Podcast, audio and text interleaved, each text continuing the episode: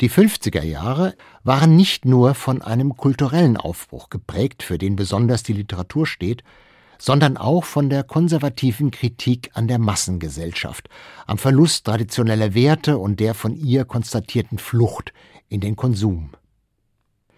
Der Soziologe Helmut Schelsky, der während der NS-Zeit der SA und der NSDAP angehört hatte, wurde stark von Hans Freyer beeinflusst, dessen Assistent er zwischen 1941 und 1943 in Budapest war, bevor er auf den Lehrstuhl für Soziologie an der Reichsuniversität Straßburg berufen wurde.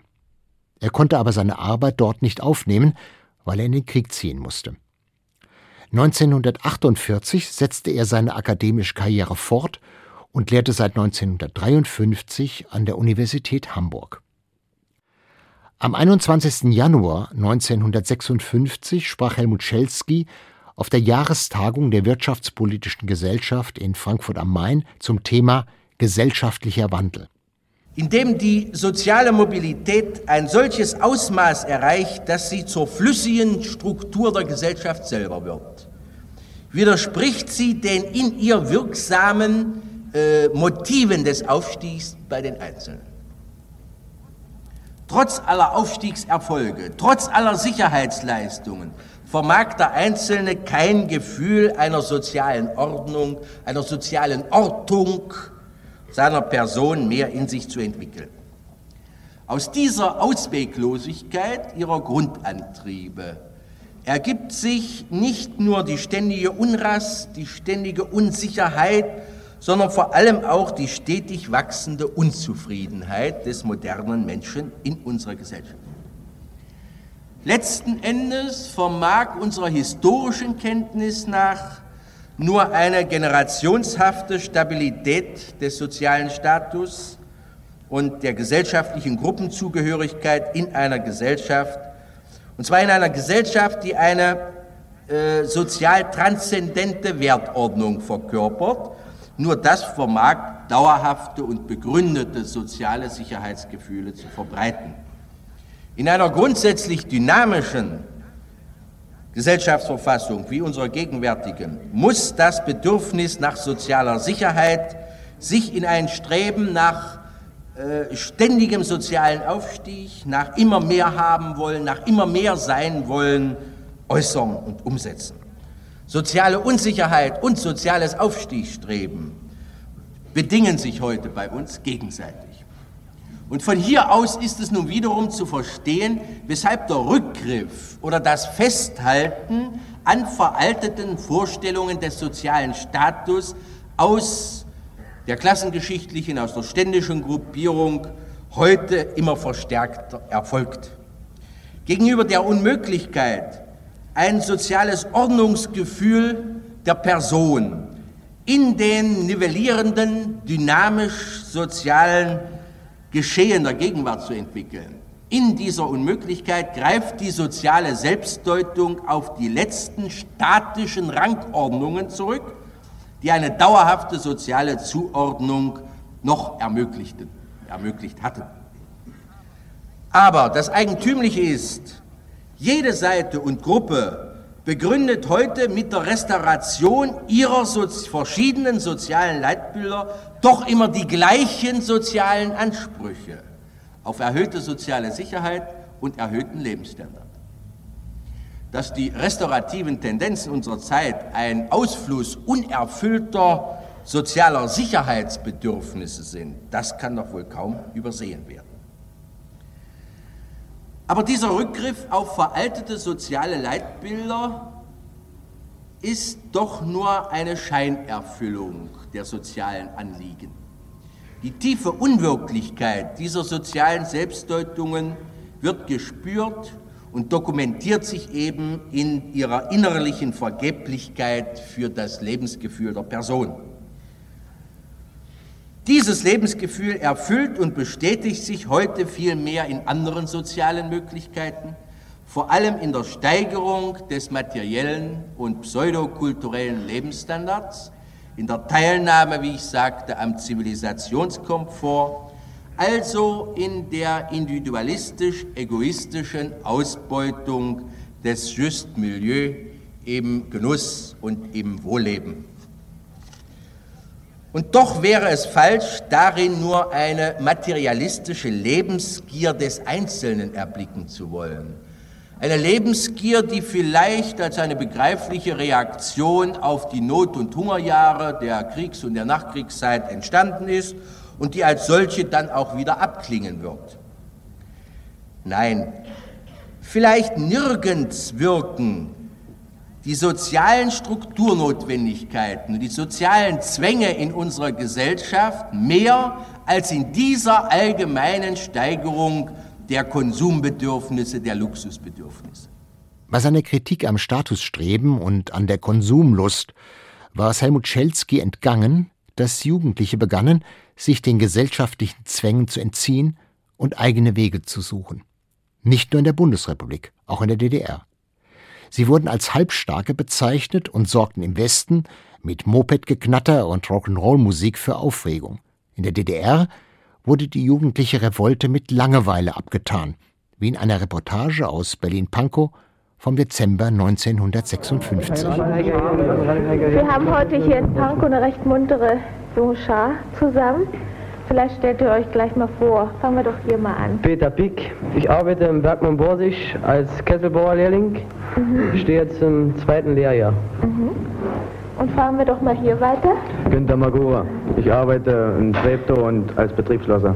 Als Betriebsschlosser? Ja, ich stehe auch im zweiten Lehrverhältnis. Aha. Und hier noch? Klaus Wienholz als Dachdeckerlehrling im dritten Lehrjahr. Mhm. Hans-Dieter Bormann, Oberschüler. Oberschüler. Und in welcher Klasse? 11. Klasse. In der 11. Klasse. Seid ihr also alle so 17, 18? Ja, zum Durch im Durchschnitt. Genau. Was uns heute mal hier interessiert und unsere Hörer ist vielleicht, was ihr so treibt. Acht Stunden mehr arbeitet ja wohl keiner von euch, aber äh, eure Kraft ist ja wohl dann damit nicht ausgelastet, wenn ihr aus dem Betrieb kommt. Dann könnt ihr am Abend doch noch sehr viel unternehmen, nicht? Naja, mir zum Beispiel jetzt so, dass ich abends, wenn ich von Arbeit komme, montags habe ich ja nur hier meine Beschäftigung, aber sonst die ganze Woche lang habe ich abends Langeweile. Das ist nämlich so hier bei uns im Wirkungsbereich 13, dass wir montags hier rein können, im Krankenhaus, im Kulturraum und sonst die ganze Woche durch keine Möglichkeit haben, irgendwie in einen Raum zu kommen, wo wir Gesellschaftsspiele machen können oder irgendwie äh, tanzen oder irgendwas, wissen wir nicht, was wir anfangen können. Langeweile, dann steht ja. der auf der Straße oder irgendwo an den Ja, ne, ist, ist eben so, wa? wenn man abends rumsteht und hat Langeweile, dann kommt man auf die unmöglichsten Dinge. Wa? Und dann ist eben mal so ein Abend da, dann macht, stellt man sich eben mal dann Kopf sozusagen. Voll, ne? Naja, das ist nicht unsere Absicht, aber, aber, aber jetzt tut's doch. wir hauen dann mal sozusagen, wie wir mal sagen, ordentlich auf den Sand. Ja? Mhm. Was tut ihr denn da so zum Beispiel? Ach naja, Radfahren um rings um Platz. Ja, zum Beispiel unser übliche Tour Radrennen um unseren Platz rum. Ja, das ist eben uns auch schon verboten worden, aber Tempo, ne? eben, was uns verboten wird, macht uns normal so viel Freude. Nicht? Dann, Alles ist verboten. Naja, ja, im gewissen Tempo. Dann haben wir Sturmklingeln dran und dann jetzt Heidi um eine Ecke. Ja. Das dürfte Sache. Wir denken uns dabei nicht wahr. Klingeln einfach drauf los. Ab und zu bei ein paar Leute umgefahren, aber das Wetter ist nicht los. Und das Geld wenn wir auch ganz schön los. Ja, ja wenn wir dann so fahren um Kurven, Leute gehen zufällig über den Damm, dann heißt es, oh, da kommen wieder die Halbsteigen, Halbsteigen. Wir gehen ja auch mal schief um die Ecke. Für Ines Geipel, die in der DDR aufwuchs, war die von den Jugendlichen als Grund für ihr Verhalten genannte Langeweile nur eine Schutzbehauptung. Es gab eine große Sehnsucht nach eigenem Eigensinn, das ist doch klar in einem zugeschlossenen, eingeschlossenen System. Die Frage ist eben, wie sich Generationen überhaupt definieren konnten, wie sie sich zeigen konnten, wie sie öffentlich werden konnten. Und diese gelangweilte Jugend, die spielte natürlich auch gelangweilt. Wenn sie nach außen hin gelangweilt aussah, dann war sie vergleichsweise ungefährlich. Ich glaube, diese Maskierung innerhalb die Camouflage auch innerhalb einer Diktatur, äh, weil der Druck so groß war. Es ist vor allen Dingen, glaube ich, so ein O-Ton, eine Erzählung über den Druck des Systems und weniger, was die Einzelnen leben wollten und leben konnten. Auch in der Bundesrepublik fühlten sich Jugendliche durch die starren gesellschaftlichen und familiären Konventionen wie eingeschnürt und verschafften sich mit Krawallen Luft, wie Ende September 1959 in Bonn. Hans Jesse sprach mit dem Stadtjugendpfleger Milbret. In den Mittagsstunden des Montags stehe ich auf dem Marktplatz in Bonn und schaue in die Sternstraße hinein und weiß, dass am Ende der Sternstraße auf der anderen Seite der Friedensplatz liegt. In äh, dieser Gegend haben in den äh, vergangenen Tagen, also am Donnerstag, Freitag und Samstag der letzten Woche, die Krawalle stattgefunden. Heute in den Mittagsstunden ein gewohntes friedliches Bild hier auf dem Marktplatz. Marktidylle könnte man es nennen, die Stände der Obst- und Gemüseverkäufer, reges geschäftliches Treiben in der Sternstraße. Und neben mir steht der Stadtjugendpfleger der Stadt Bonn, Herr Milbret, der, das darf man ruhig sagen, Augenzeuge dieser Demonstrationen war und sich mit vielen anderen Menschen hier in Bonn Gedanken über diese Demonstration gemacht hat. Nun gehen wir ein wenig in die Vergangenheit, Herr Milbret, und äh, sagen einmal, wie es nun am Donnerstag zu dieser ersten Demonstration, zu diesen ersten Krawallen gekommen ist. Äh, wenn man äh, an den Donnerstag zurückdenkt, so kann man nicht sagen, dass irgendwelche besonderen Motive vorherrschend waren, sondern diese ganze Sache geschah so spontan, dass wir und auch die Polizei völlig überrascht waren über die Jugendlichen, die sich mit einmal hier zusammengeballt hatten. Ist nun äh, diese Gegend, die vor uns liegt, die Sternstraße, der Friedensplatz, immer wieder ein Zentrum für Halbstarke gewesen? Hier um den Bonner Marktplatz und in der Sternstraße am Friedensplatz sind eine Menge von Lokalen, Milchbars, Eisdielen und Bierstuben, in denen sich Jugendliche und jugendliche Mopedfahrer fast allabendlich zusammentreffen. Sie haben dort miteinander Gemeinschaft und es haben sich im Laufe der Zeit Gruppen zusammengebracht zusammengefunden und der Führung eines, erlauben Sie mir diesen Ausdruck, Bullen, dem sie hörig sind. Meistens ist es ein Jugendlicher oder ein Erwachsener, der so 10 bis 15 Jugendliche um sich herum sammelt und ihr Boss ist. Und aus welchen Kreisen glauben Sie kommen diese jungen Menschen? Äh, wenn man nach der Kleidung nur urteilen würde, so müsste man sagen, sie kommen aus allen Kreisen der Bevölkerung. Es sind sowohl Oberschüler es sind Arbeiter, es sind Realschüler dabei, es sind auch ungelernte Arbeiter da. Sie verbindet nicht die gemeinsame Herkunft oder äh, irgendwie einen Berufsstand, sondern das Moped, ihr Hobby, dem sie äh, frönen. Und was waren die Motive vom Donnerstagabend etwa? Am Donnerstagabend war es so, nach meiner Beobachtung, dass in einigen Lokalen die Jugendlichen mit einmal feststellten, es ist hier furchtbar fad, äh, wir müssen was losmachen, wir müssen Remi Demi machen. Und dann äh, pflanzte sich dieser Ruf von Lokal zu Lokal fort. Wir konnten einige Autofahrer beobachten, die mit ihrem Cabriolet rumfuhren und jetzt sagten, in der Sternstraße, da machen wir mal eine Schau. Und dann fingen sie an und hoben ein, zwei Autos hoch, ließen es wieder fallen und bedrängten die Anwohner. Das war also der Donnerstag und äh, wie könnte man die Dinge vom Freitag und Samstagabend deuten? Das waren doch äh, vielleicht schon gezielte Aktionen. Ja, man könnte vielleicht sagen, dass die Presse am Freitagmorgen über diese ersten Krawalle berichtete. Und die Jugendlichen haben das gelesen. Und von vornherein stand für sie fest, morgen Abend oder heute Abend machen wir etwas los. Und dann hatten sie teilweise diese Artikel der Boulevardpresse in der Tasche. Und dann trafen sie sich an ihren gewohnten Stammplätzen und zogen dann in die Friedensstraße, um etwas loszumachen. Nun könnte man ja fast sagen, aus Ihren Worten ging es ja schon hervor, Sie wollten, um einen Ausdruck, einen gern zitierten Ausdruck unserer Zeit hier anzuführen, Sie wollten eine Schau machen. Und das Publikum tat das Seinige dazu, um die Szenerie abzugeben zu dieser Schau. Ja. Leider müsste man sagen, leider waren äh, vielfach Erwachsene dabei, die also dort sich einfanden, um das Schauspiel zu genießen, in Anführungsstrichen. Sie wollten einmal sehen, was die Jugendlichen machten.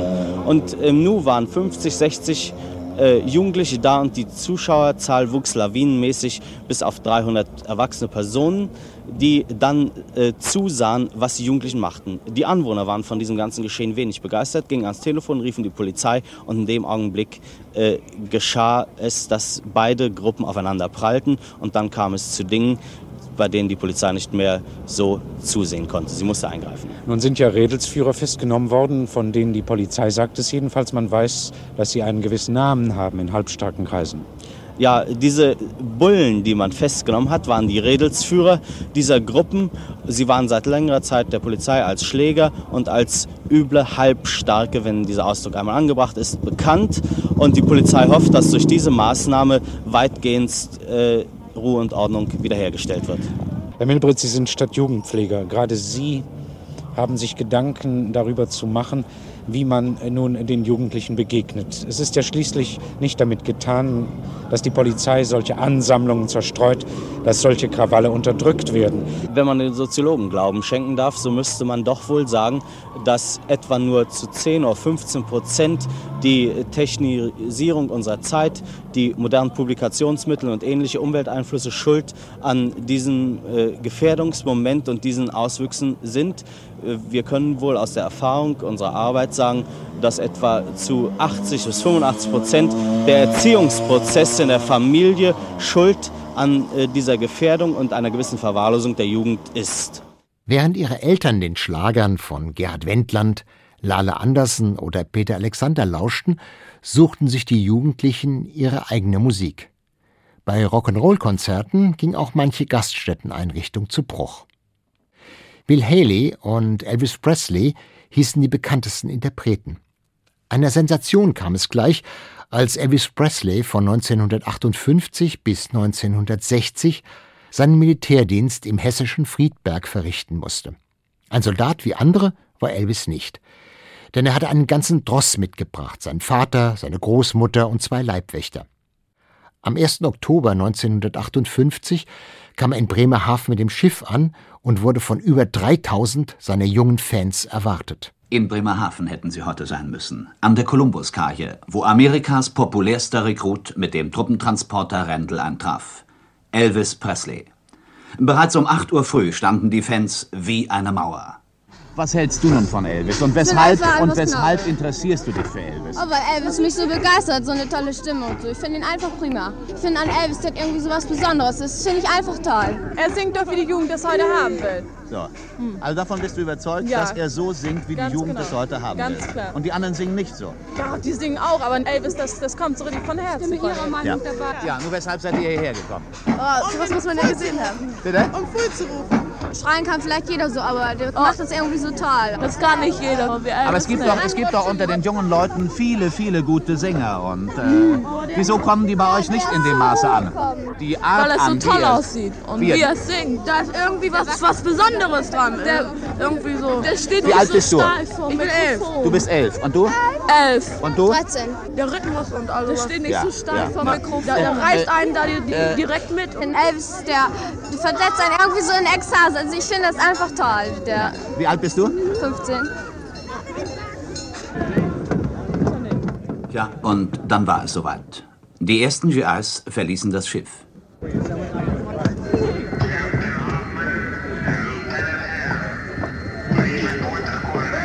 Und dann kam er.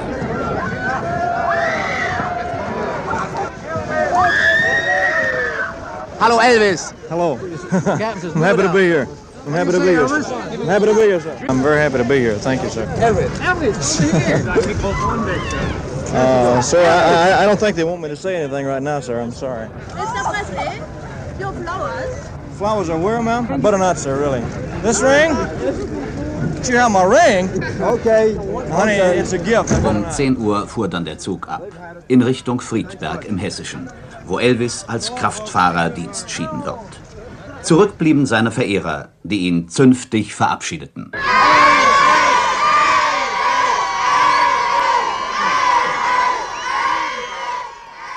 Morgen werden andere an seinem Zug stehen.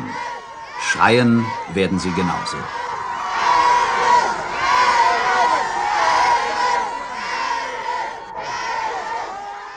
Auch die 1931 geborene Schauspielerin Marianne Koch, ein großer Star der Nachkriegszeit, war als junge Frau von der amerikanischen Kultur begeistert.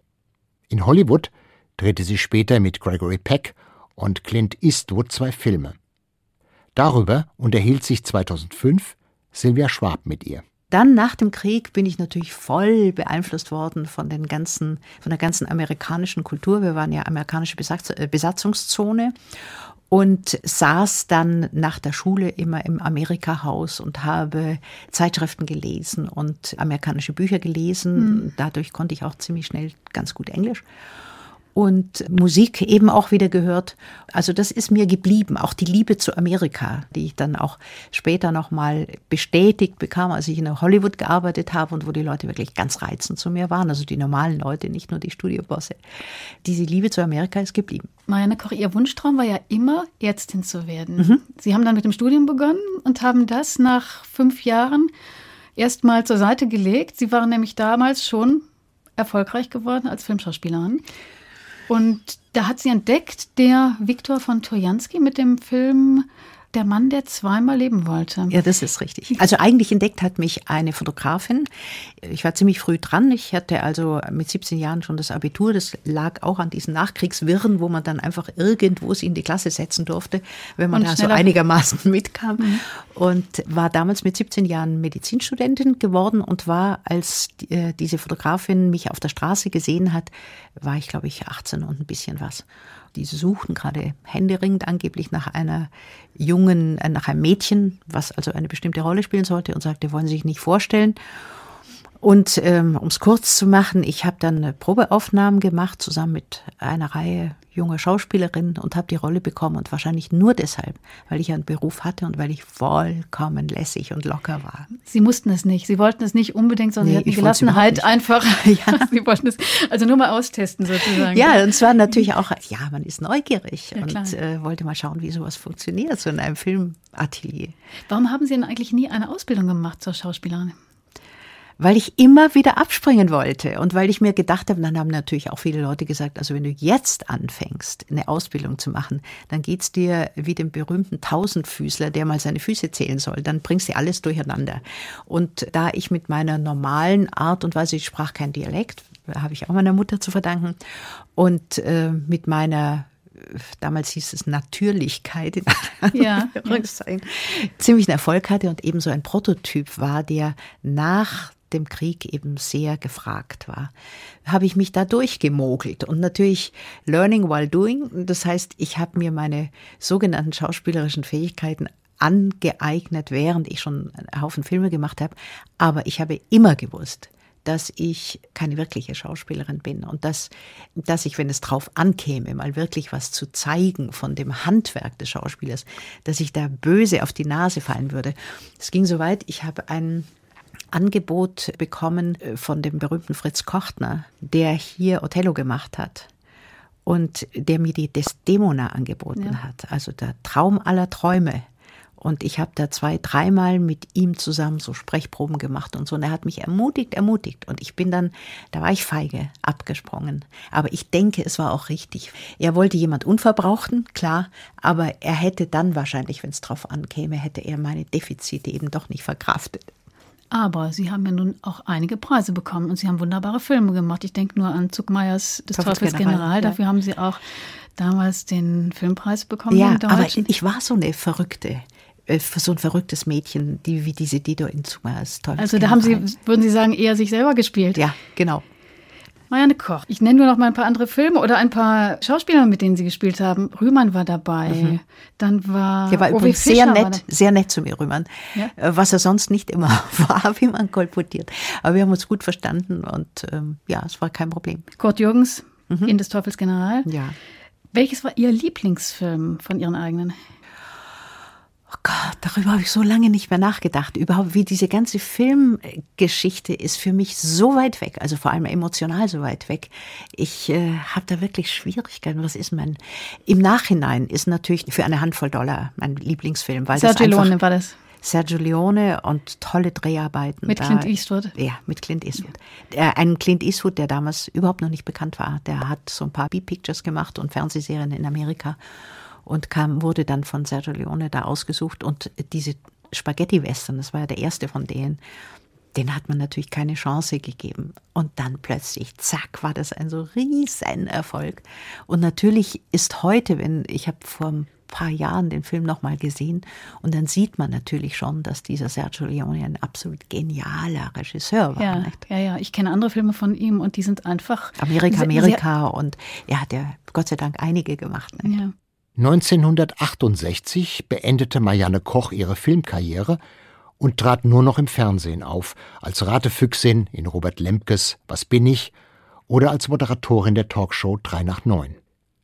Sie setzte ihr Medizinstudium fort, mit dem sie nach dem Abitur begonnen hatte, und arbeitete als Ärztin in München. Die intelligenten Filmkomödien von Billy Wilder, sagte sie einmal in einem Interview, mag sie sehr, aber gearbeitet hat sie nie mit ihm. Als Drehbuchautor hatte Wilder bis 1933 in Berlin gelebt und war, als Jude verfolgt, über Frankreich in die USA geflohen, wo er seit 1942 die ersten eigenen Filme realisierte und bald berühmt wurde. Schon 1946 erhielt er seinen ersten Oscar, dem fünf weitere folgten.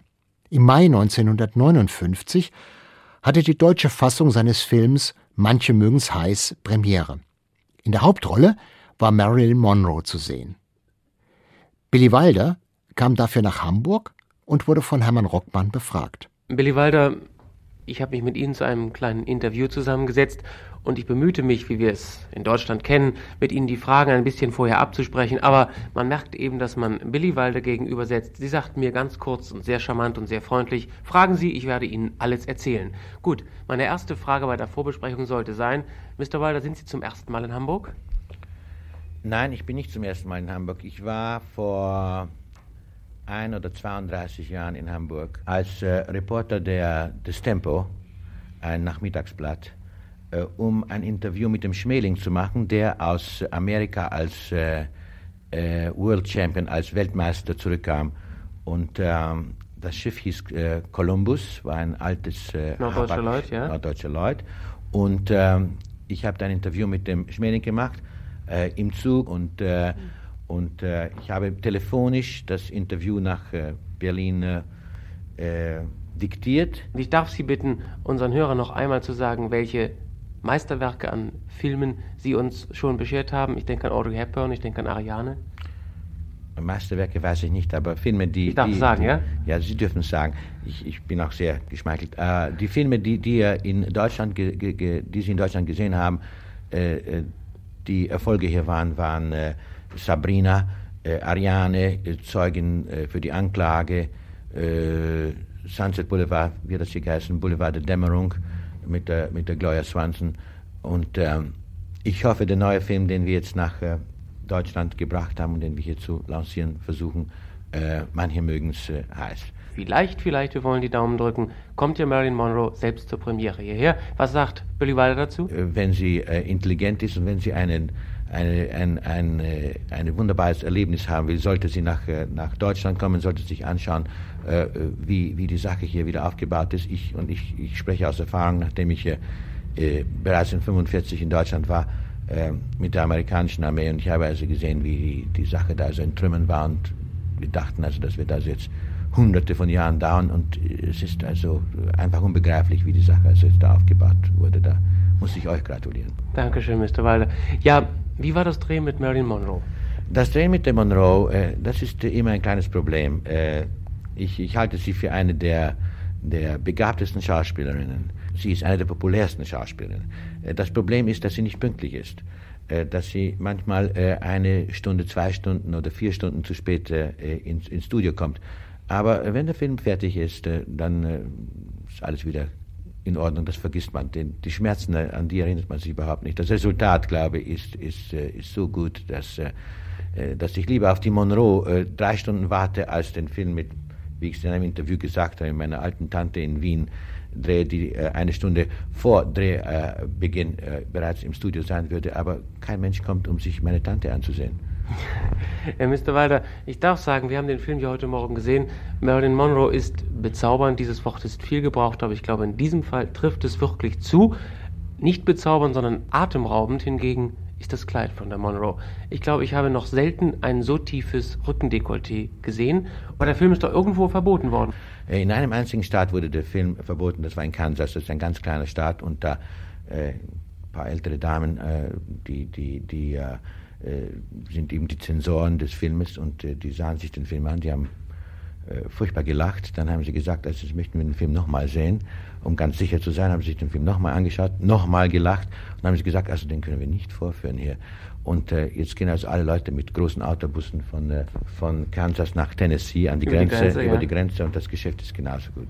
Eine wunderbare Reklame, muss man dazu sagen. Gratulation dazu. Wir hörten eben, Willi Walder, dass Sie mit Horst Buchholz filmen. Ich halte ihn für, für einzigartig und äh, hochbegabt. Ich glaube, der ist äh, wie äh, Jimmy Dean äh, war und äh, in derselben Klasse mit äh, Marlon Brando. Er spricht sehr gut Englisch. Ich glaube, er wird ein ganz, ganz großer internationaler Star werden. Äh, dieser Film wird 1960 äh, in Berlin gedreht. Schon in einem seiner ersten Filme, die Billy Wilder in den USA drehte, dem Kriegsfilm Fünf Gräber bis Kairo von 1943, spielte Peter van Eyck mit. Der 1913 in einem kleinen Ort in Hinterpommern geborene Schauspieler war 1931 von Berlin nach New York gegangen und machte eine steile Karriere. Bis zu seinem Tod 1969 wirkte er in über 80 Filmen mit, darunter Lohn der Angst, Der längste Tag und Die Brücke von Remagen. Im Sommer 1959 war er bei den Berliner Filmfestspielen mit Helmut Keutners Der Rest ist Schweigen vertreten. Er drehte gerade einen neuen Film. Ja, Peter von Eyck, wir haben Sie gerade aus einer angeregten Unterhaltung herausgeholt. Ja, ich war sehr vergnügt. Es war gar nicht so angeregt, wie es aussah. Ja. Ja, äh, ich meine, vielleicht muss man das als Schauspieler bei Empfängen manchmal tun, ich weiß es nicht. Das gehört zum Wesen eines Filmfestivals. Da kann man nicht drum rum. Also ich bin sehr vergnügt, hier in Ruhe mit Ihnen zu sitzen.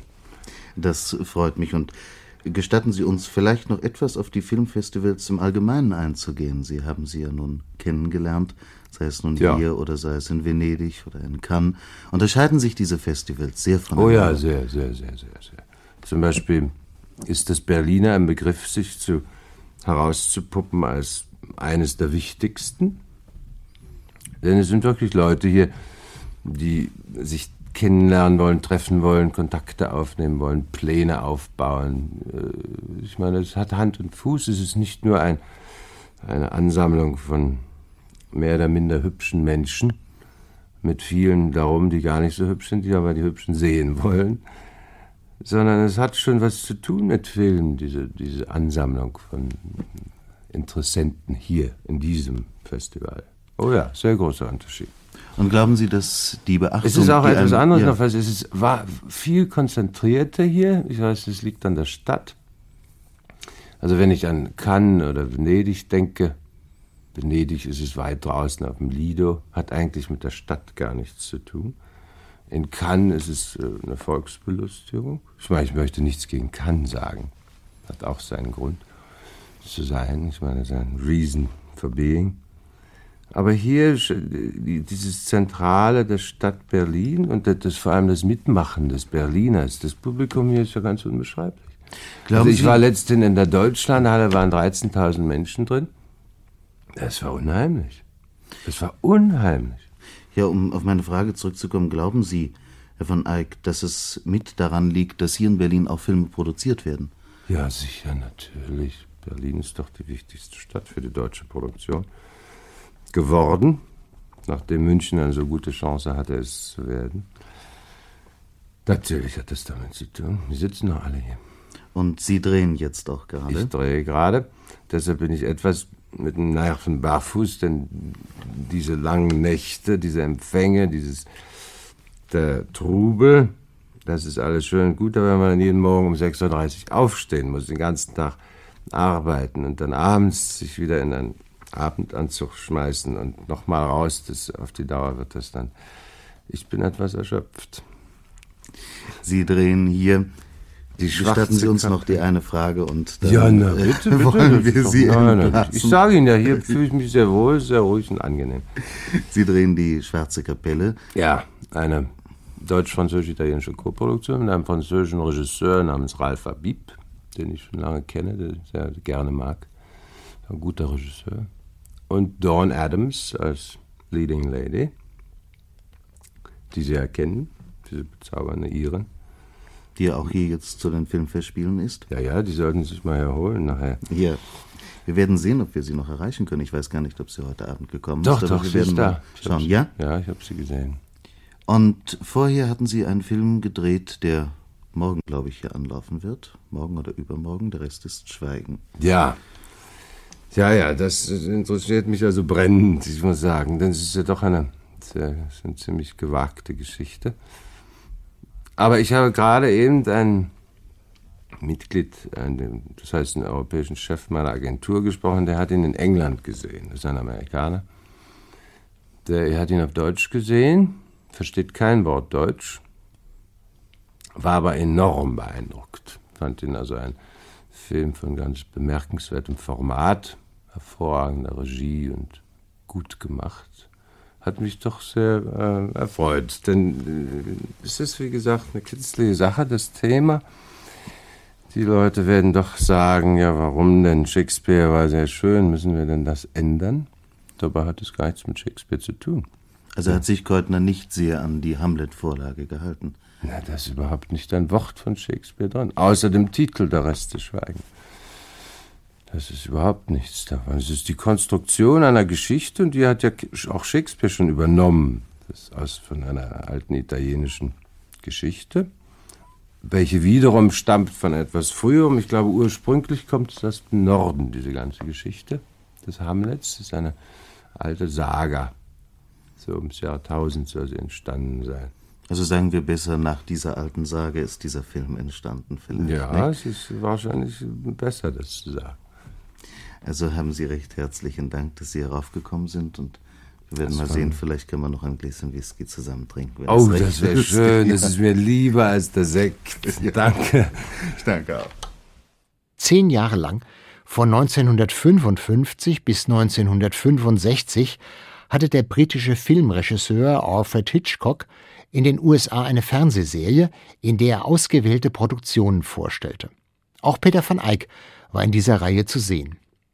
Mit seiner Fernsehcrew drehte Hitchcock zwischen September 1959 und Februar 1960 seinen Kriminalfilm Psycho, der am 7. Oktober 1960 seine Deutschlandpremiere feierte. Kurz vorher am 26. September traf Kurt Seibt den Filmregisseur. Herr Hitchcock, wann haben Sie damit begonnen, Kriminalfilme zu drehen? Oh, ähm, ich glaube ungefähr äh, 30 Jahre.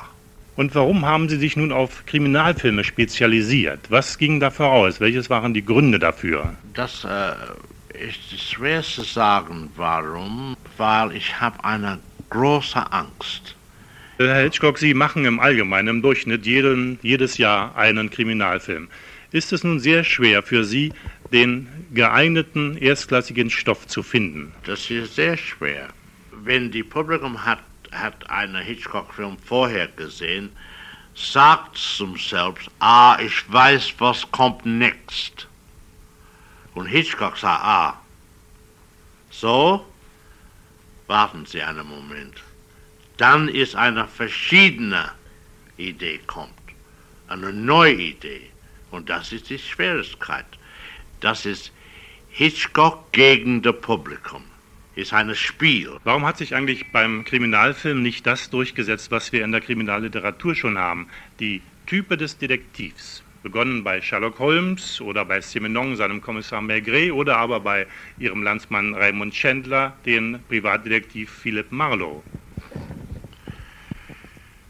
Für mich persönlich, ich meine, ich liebe nicht den Film, heißt Who Done It. Dieser Film hat keine Spannung.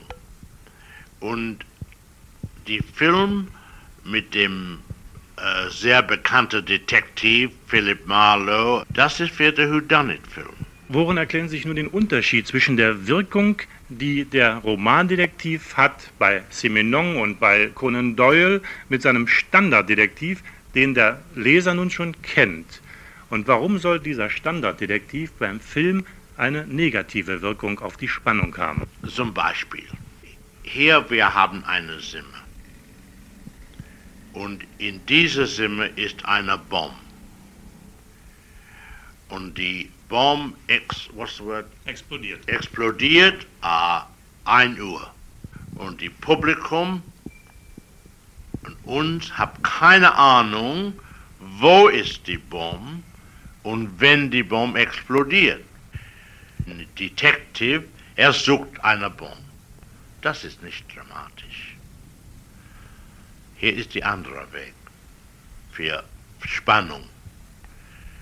Die Publikum weiß, da ist eine Bombe. Wo ist die Bombe? Und die Publikum weiß, das ist unter die Stuhl hier. Wir, unser Charakter hat keine Ahnung, aber die Publikum weiß und die Publikum auch weiß, dass im 1 Uhr das Bomb explodiert. Die Publikum weiß das und sagt zu uns, sitzen Sie nicht und sprechen, gehen Sie aus, gehen Sie aus. Herr Hitchcock, man spricht davon, dass in den Vereinigten Staaten, in Hollywood, an einem Drehbuch oft sehr viele Leute arbeiten. Sie haben da Spezialisten, die Gags einbauen. Wie viele Leute arbeiten denn an den Drehbüchern für Ihre Filme? Äh, nur einer. Ich brauche einen Schreiber, einen, einen Autor für, äh, für eine Normalgeschichte. Verstehen Sie? Äh, die Spannung, die Detektiv, die Polizei kommt von mich. Warum gibt es eigentlich verhältnismäßig viele gute Autoren, die Kriminalromane mit Erfolg schreiben? Und warum gibt es so wenig gute Kriminalfilme? Vielleicht das ist äh, äh, so schwer zu machen, aber für mich eine gute äh, Spannungsfilm ist äh, äh, hat viel Arbeit. Und vielleicht die die äh, die Geschichte ist schwer für die, für die normale Autor. Äh, Mr. Hitchcock, woran arbeiten Sie zurzeit? Und der nächste Film für mich ist Susho. Mit die, äh, ich gehe über Deutschland und äh, nachher nach Frankreich und dann Italien.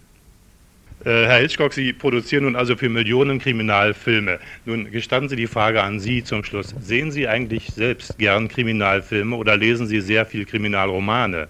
Nein, nein, nein, kein Film oder kein Buch. Da war ein Mann, er sagte mir in Hollywood, äh, haben Sie äh, äh, unser, er war ein großer Mann in Hollywood, haben Sie unser Film so und so gesehen? Ich sagte, nein. Äh, haben Sie einen anderen Film bei uns gesehen? Er sagte, äh, Titel, also nein. Er sagt, sehen Sie keinen Film? Ich sage, nein, nimmer. Dann, wie ist das möglich? Von wo kommt Ihre Idee für Film? Für Alfred Hitchcock lauerten überall Gefahren. Selbst ein morgendliches Duschbad konnte, wie in seinem Film Psycho, zu einer tödlichen Falle werden. Es war gerade die Sorglosigkeit, mit der Hitchcock seine Figuren agieren ließ, die zu bösen Überraschungen führten.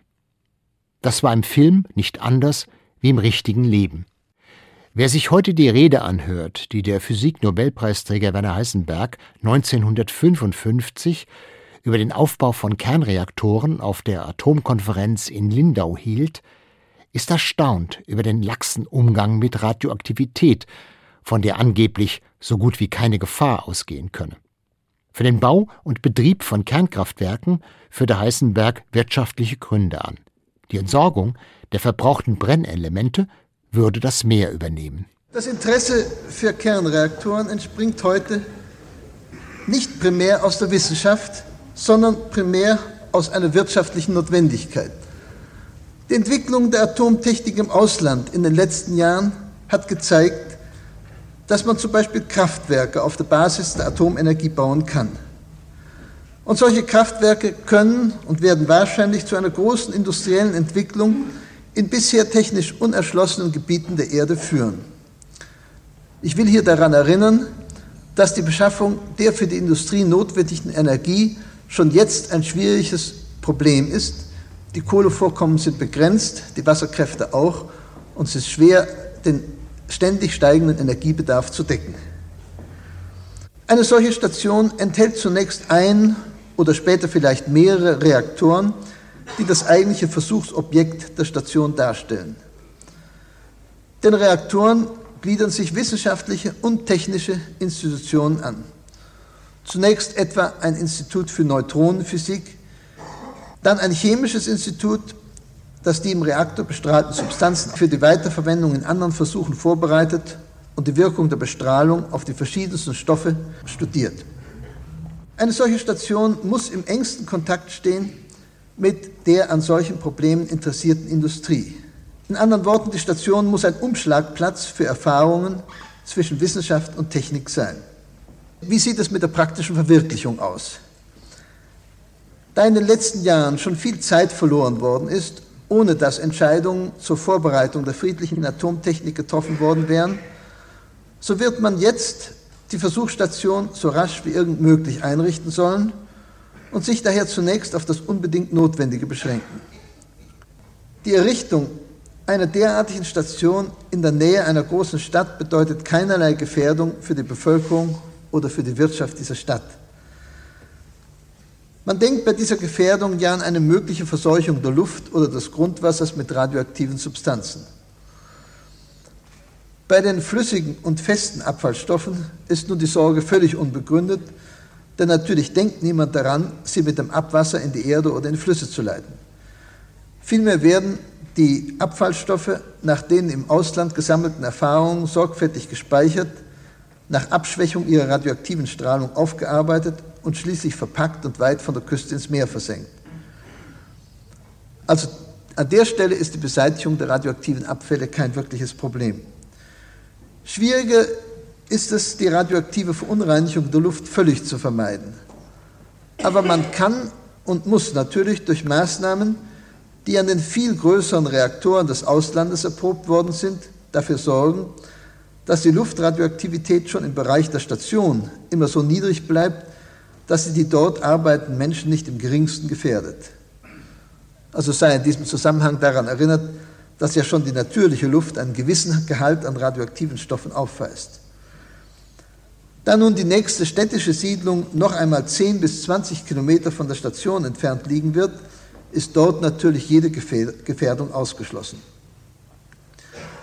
Ganz allgemein möchte ich an dieser Stelle noch betonen, dass diese Fragen der radioaktiven Verunreinigung in den letzten zehn Jahren im Ausland so gründlich und umfassend behandelt worden sind, dass wir alle wesentlichen Ergebnisse ohne Bedenken für Deutschland übernehmen können. Sie können sich ja leicht vorstellen, dass im Ausland, wo Reaktoren stehen, die noch hundert oder tausendmal größer sind als die, die jetzt in Deutschland geplant sind, dass da diese Probleme noch eine viel größere Rolle spielen und dass daher sehr sorgfältige Untersuchungen im Ausland bereits vorliegen, die wir nur studieren und deren Ergebnisse wir zu übernehmen haben. Wie die Rede Heisenbergs deutlich machte, war die friedliche Nutzung der Kernenergie Konsens unter den Naturwissenschaftlern. Anders sah es mit der militärischen Nutzung aus. Nach dem Beitritt der Bundesrepublik zur NATO hatte vor allem Bundesverteidigungsminister Franz Josef Strauß die Ausrüstung der Bundeswehr mit taktischen Atomwaffen gefordert, konkret mit Kurzstreckenraketen mit Atomsprengköpfen. Denn der eiserne Vorhang verlief mitten durch Deutschland. Bei einer kriegerischen Auseinandersetzung zwischen den USA und der Sowjetunion wären die Bundesrepublik und die DDR sehr wahrscheinlich zur zentralen Kampfzone geworden. Trotz des Widerstands von Atomforschern hielt die Bundesregierung zunächst an ihren Plänen für eine atomare Bewaffnung fest. Der Chemie-Nobelpreisträger Otto Hahn bekräftigte darauf seinen Protest bei einer Veranstaltung im Oktober 1958. Wie schön wäre es, wenn es nur diese friedliche Verwendung der Atomenergie gäbe. Aber es gab ja auch die Bomben auf Hiroshima und Nagasaki. Und es gibt die Wasserstoffbombe, es gibt die Atomraketen, die strategischen und die taktischen Atomwaffen. Immer wieder hören wir von Versuchen zur Einstellung der Bombentests, von geplanten Konferenzen über eine Rüstungsverminderung. Vielleicht führen sie einmal zu Ergebnissen. Aber auf der anderen Seite hören wir zur selben Zeit, auf derselben Seite der Zeitung lesen wir von Plänen so mancher Länder, die nun ihre eigenen Atomwaffen, ihre eigenen Atombomben machen wollen. Hätte es nicht gelügt, wenn die USA und Russland und vielleicht auch noch England sich als gleich gefährdete und gleich gefährliche Gegner gegenüberständen und auf diese Weise einen Krieg unter allen Umständen verhindern.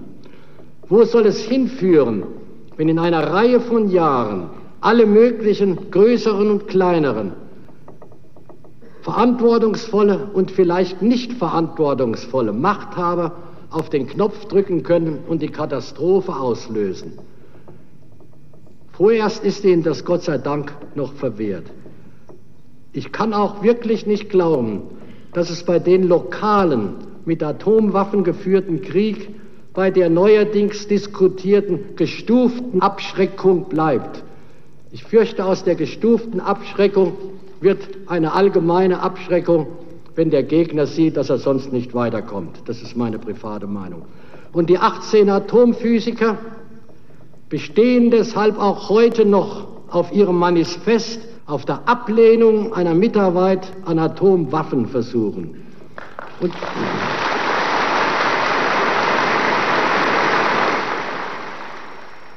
Heute haben wir die Wasserstoffbombe als das drohende Gespenst der explosiven Vereinigung von Wasserstoff in Helium. Aber unsere Sonne zeigt uns ja etwas ganz anderes, dass unsere Erde noch bewohnbar ist, dass sie nicht längst zu einem kalten Steinhaufen erkaltet ist, verdanken wir der in der Sonne seit über seit einigen Milliarden Jahren vor sich gehenden geregelten Verschmelzung des Wasserstoffs in Helium. Also das, worum sich unsere bedeutendsten Wissenschaftler in den verschiedensten Ländern bemühen und worüber wir in Genf gehört haben. Und unsere Kinder und Enkel oder ihre Kinder und Enkel werden vielleicht den Prozess gemeistert haben. Dann bringen sie das, was die Sonne uns seit Milliarden geliefert hat, dann bringen sie die Sonne auf unsere Erde wenn man ihnen vorher ein Weiterleben erlaubt hat. Den Wunsch von Adenauer und Strauß, über eigene Atomwaffen zu verfügen, erfüllte die NATO nicht. Im Dezember 1958 entschied der NATO-Rat, dass alle in der Bundesrepublik stationierten Kurzstreckenraketen mit Atomsprengköpfen allein den USA unterstehen sollten.